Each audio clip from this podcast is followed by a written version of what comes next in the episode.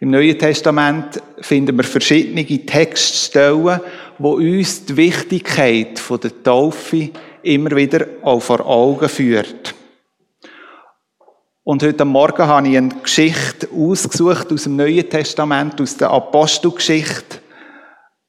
Und ich möchte euch einladen, einfach mit mir in die Geschichte einzutauchen.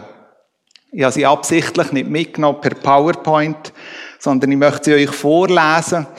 Und all die, die möchten, dürfen gerne die Augen schließen und sich versuchen, in die, in die Geschichte drin zu versetzen. Ich lese euch vor aus Apostelgeschichte 8, die Verse 26 bis 40. Philippus aber bekam von einem Engel des Herrn folgenden Auftrag. Mach dich auf den Weg in Richtung Süden. Benutze die einsame Wüstenstraße, die von Jerusalem nach Gaza hinunterführt. Philippus machte sich auf den Weg und als er diese Straße entlang ging, kam dort in seinem Reisewagen ein Äthiopier gefahren, ein Eunuch. Es handelte sich um einen hohen Würdenträger, den Finanzminister der Kandake, der äthiopischen Königin. Der Mann war in Jerusalem gewesen, um den Gott Israels anzubeten und befand sich jetzt auf der Rückreise. Er saß in seinem Wagen und las im Buch des Propheten Jesaja. Der Heilige Geist sagte zu Philippus, geh zu dem Wagen dort und halte dich neben ihm. Philippus lief hin, und als er neben dem Wagen herging, hörte er den Mann laut aus dem Buch des Propheten Jesaja lesen. Verstehst du denn, was du da liest? fragte er ihn. Wie kann ich es verstehen, wenn niemand es mir erklärt? erwiderte der Mann. Und er bat Philippus aufzusteigen und sich zu ihm zu setzen. Der Abschnitt der Schrift, den er eben gelesen hatte, lautete, man hat ihn weggeführt wie ein Schaf, das geschlachtet werden soll. Und wie ein Lamm beim Scheren kein Laut von sich gibt, so kam auch über seine Lippen kein Laut der Klage. Er wurde erniedrigt und all seiner Rechte beraubt. Niemand wird über Nachkommen von ihm berichten können, denn sein Leben auf der Erde wurde ihm genommen. Der Äthiopier wandte sich an Philippus. Bitte sag mir, von wem hier die Rede ist. Spricht der Prophet von sich selbst oder spricht er von jemand anderem? Da ergriff Philippus die Gelegenheit und erklärte ihm von der Schriftstelle ausgehend das Evangelium von Jesus. Als sie nun ins Gespräch vertieft die Straße entlang fuhren, kamen sie an eine Wasserstelle. Hier ist Wasser, rief der Äthiopier. Spricht etwas dagegen, dass ich getauft werde? Und er befahl, den Wagen anzuhalten. Beide, Philippus und der Äthiopier, stiegen ins Wasser und Philippus taufte den Mann. Als sie wieder aus dem Wasser stiegen, wurde Philippus plötzlich vom Geist des Herrn ergriffen und an einen anderen Ort versetzt und der Äthiopier sah ihn nicht mehr. Trotzdem erfüllte ihn eine tiefe Freude, als er nun seine Reise fortsetzte. Soweit die Geschichte vom Philippus und dem äthiopischen Kämmerer. Ich weiß nicht, wie manchmal, dass ich schon den Ausspruch gehört habe, das ist jetzt aber Zufall. Entweder von mir selber oder von jemand anderem. Ja, Zufall. Die geschehen doch in dem Moment, oder haben wir den Eindruck geschehen in dem Moment, wenn man etwas nicht planen kann, nicht planbar ist. Und dann tut man es gut und gern, wenn man es erlebt, dann im Zufall zuschreiben. Doch wenn wir diese Geschichte lesen, dann wird uns schon ziemlich am Anfang von dieser Geschichte ganz deutlich vor Augen geführt. Das ist nicht einfach glückliche Umstände, die sich da ereignet haben. Es wird ganz klar gesagt, es ist kein Zufall, was da in dieser Geschichte passiert ist. Sondern es ist geplant und gelenkt von Gott selber. Die Bibel erzählt hier von einem Finanzminister aus Äthiopien. Also ein Afrikaner. Zu der Zeit, wo sich die Geschichte abspielt, ist eigentlich Afrika so ein Symbol fürs Ende der Welt gewesen. Und genau der Mann ist nach Jerusalem gereist. Und in Jerusalem hat er sich eine Schriftrolle gekauft, wo das Jesaja-Buch abgeschrieben war. Wir lesen, wenn er auf der Rückreise bequem in seinem Wagen innen, südlich von Jerusalem, absolut menschenleer, die Schriftrolle studiert. Zu dieser Zeit war es üblich, dass man laut gelesen hat. Und man geht davon aus, dass er Griechisch gelesen hat, weil das zu dieser Zeit wie die Weltsprache war. Dass er hat lesen deutet auch darauf hin, dass er eben eher ein gebildeter Mann war. Ja, sonst wäre er ja sehr wahrscheinlich gar nicht Finanzminister geworden. Aber was er da gelesen hat, hat er nicht verstanden. Es hat ihm das Hintergrundwissen und das Verständnis dafür gefällt. In dieser Geschichte wird deutlich, der Beamte von Äthiopien hat auf irgendeine Art und Weise den Gott der Juden kennengelernt. Und das Kennenlernen hat ihn dazu geführt, dass er die Pilgerreich nach Jerusalem unter seine Räder genommen hat. Ob er nur wegen dem auf Jerusalem ist oder ob er es irgendwie noch mit etwas verbunden hat, das lesen wir da nicht daraus heraus. Aber der wichtigste Beweggrund von dem Mann war, er hat nach Jerusalem reisen und den Gott der Israeliten anzubeten. Dort zu dem Gott zu beten, wo die Juden gesagt hat, ist mir am nächsten. Nämlich im Tempel. Spätestens, als er zu Jerusalem angekommen ist, ist ihm klar geworden, dass er eigentlich nur ein Freund der Juden werden kann. Aber definitiv nicht ein Vollmitglied. Das Nächste, was er an Tempel hat dürfen, ist nämlich im Vorhof der Heiden Und er hat nicht näher dürfen als Heiligtum. Weil er eben ein Heid war. Und eigentlich unwürdig, näher als Heiligtum hinzutreten. Wir lesen nicht, ob er enttäuscht war oder ob er mehr Erwartungen hatte. Das wird in dem Moment nicht wirklich beschrieben. Doch etwas wird in dieser Geschichte ganz deutlich. Der suchende Mann, der Mann, wo Gott möchte begegnen, darf erleben, wenn einem Gott begegnet. Und das ganz persönlich. Und zwar nicht im Heiligtum vom Tempel, sondern weit weg davon. Auf dem Weg bereits schon heimzu. Wenn man das Leben von dem Kämmerer anschaut, muss man sagen, da sind doch eigentlich menschlich gesehen ganz viele Hindernisse wo da wie im Weg stehen, dass der Mann Gott kann begegnen kann, dass der Mann Gott kann kennenlernen Aber etwas wird deutlich in dieser Geschichte. Wenn es in unseren menschlichen Augen Hindernisse gibt, sind die für Gott noch lang kein Hindernis. Gott kennt keine Einschränkungen, wenn es darum geht, dass er Menschen möchte begegnen.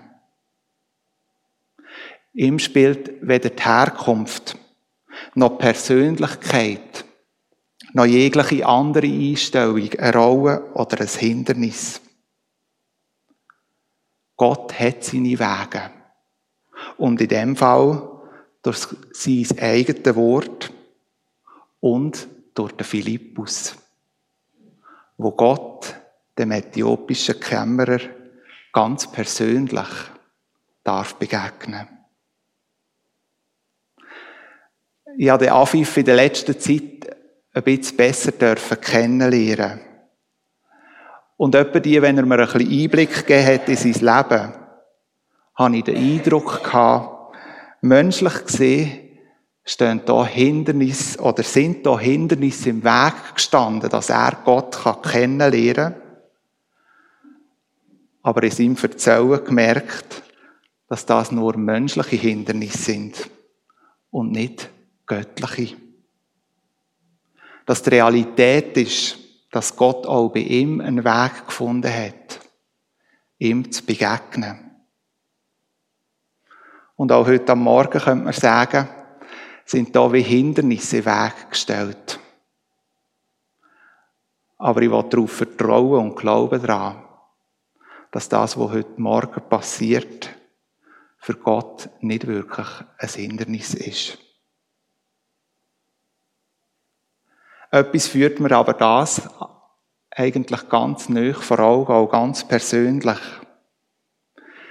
Wie oft stehen doch wir in dieser Gefahr inne, scheinbare Hindernisse zu sehen, wo in einem Wunder, so wie es in dieser Geschichte beschrieben ist, im Weg steht.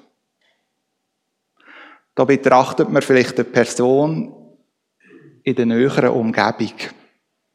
Und irgendwie hat man so den Eindruck, die kann doch nicht zum Glauben finden.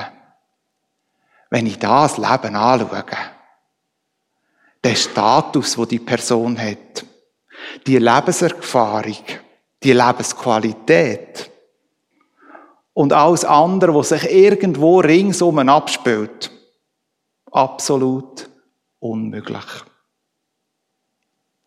Die Person muss ich schon gerade gar nicht an einen Anlass einladen. Die wird ja eh nichts davon wissen.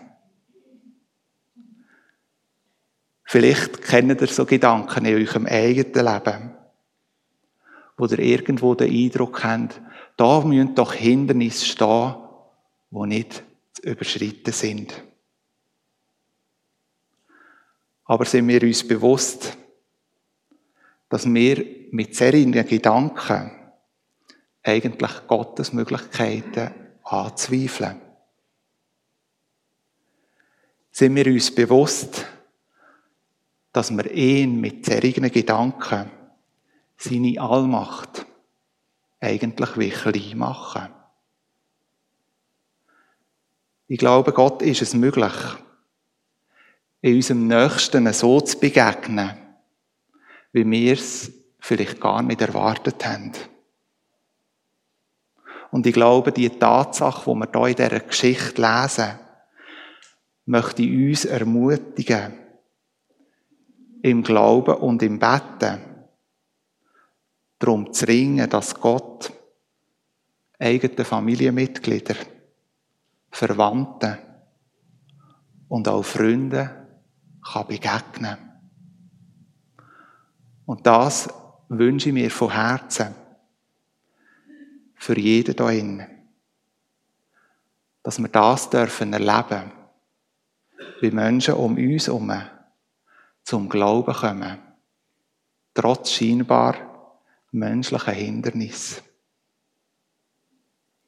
Gott führt den Mann, den äthiopische Kämmerer, so, dass er sich neu in Jerusalem eine Schriftrolle kauft und konkret an dem Ort liest, wo es eigentlich drin zu lesen ist, was Jesus für uns da hat.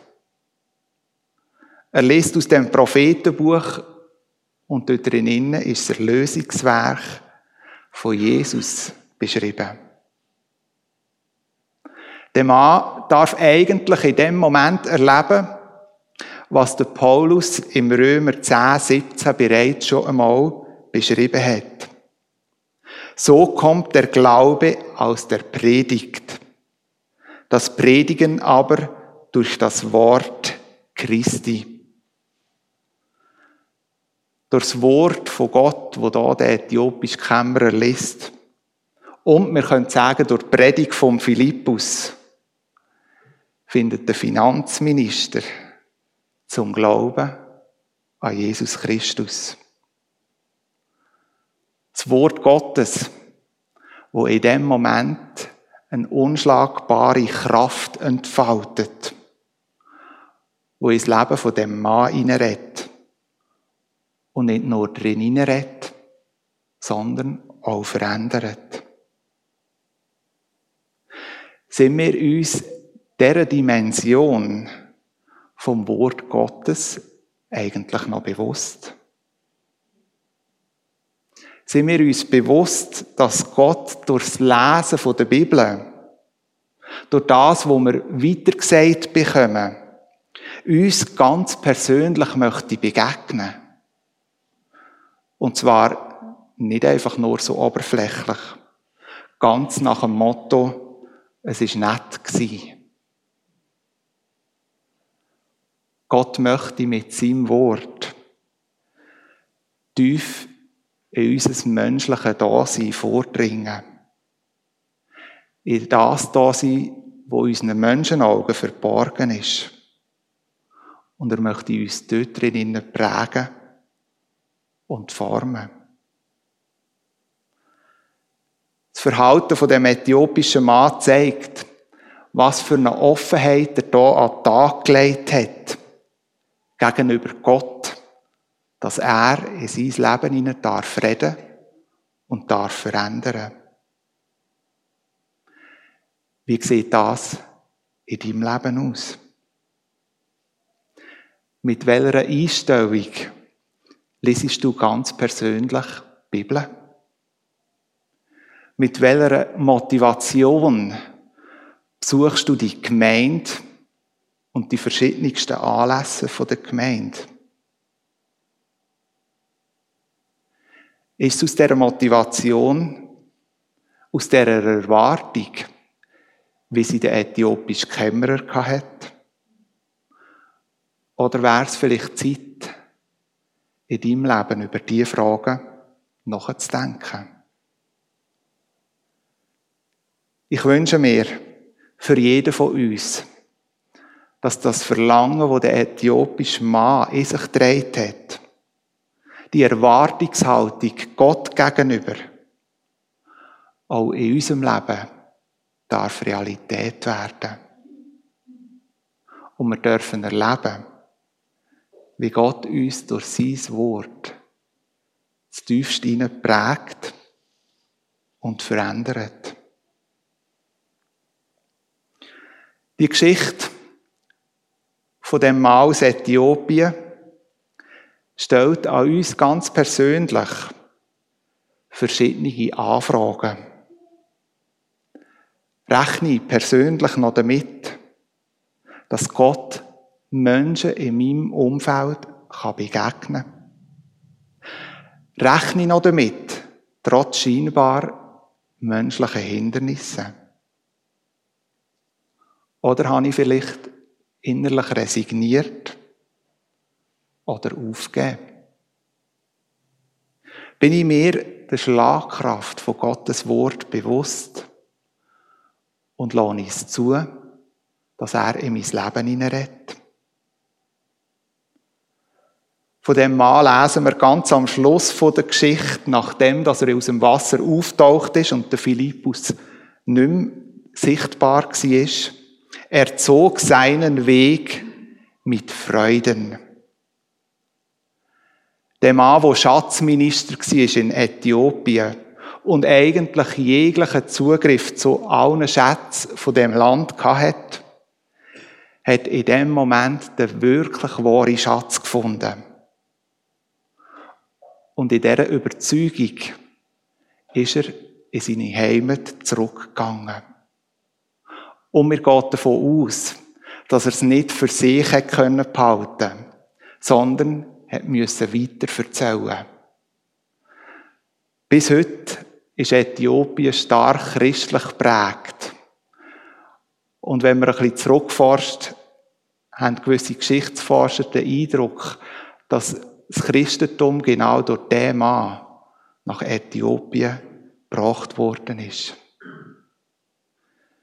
Ich wünsche mir, dass was dort den Anfang genommen hat und in Afrika wie die Fortsetzung genommen hat, dazumal, auch heute in Europa, in der Schweiz und in der Region Zofingen noch erlebbar ist.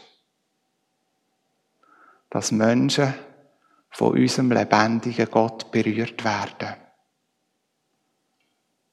Und die Berührung so tiefgreifend ist, dass das Leben verändert und etwas Neues darf aufbrechen. Amen. Ich möchte mit uns beten. Und himmlischer Vater, du bist dem Mann begegnet, der auf der Reise war, in seine Heimat zurück.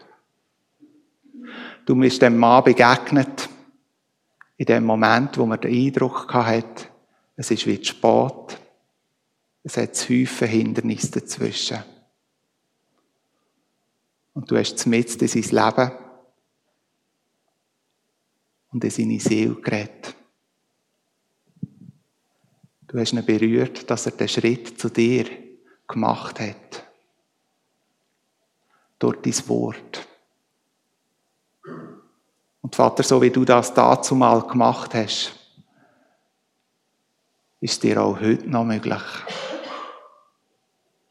Und von ganzem Herzen bitte ich dich darum, dass in diesen Lebenssituationen, wo ich selber wie Hindernis gegenüber Menschen aufbaue, du mir die Schule nimmst und mir deinen Horizont auftust. Vater, es ist mein tiefster Wunsch, dass wir dürfen erleben, dass in unserem Umfeld, in unserer Region Menschen von deinem Wort zu tiefsten berührt werden und die Möglichkeit haben, den Schritt auf dich zuzutun. Schenke uns noch die Gnadezeit, dass wir das Wunder dürfen erleben. Amen.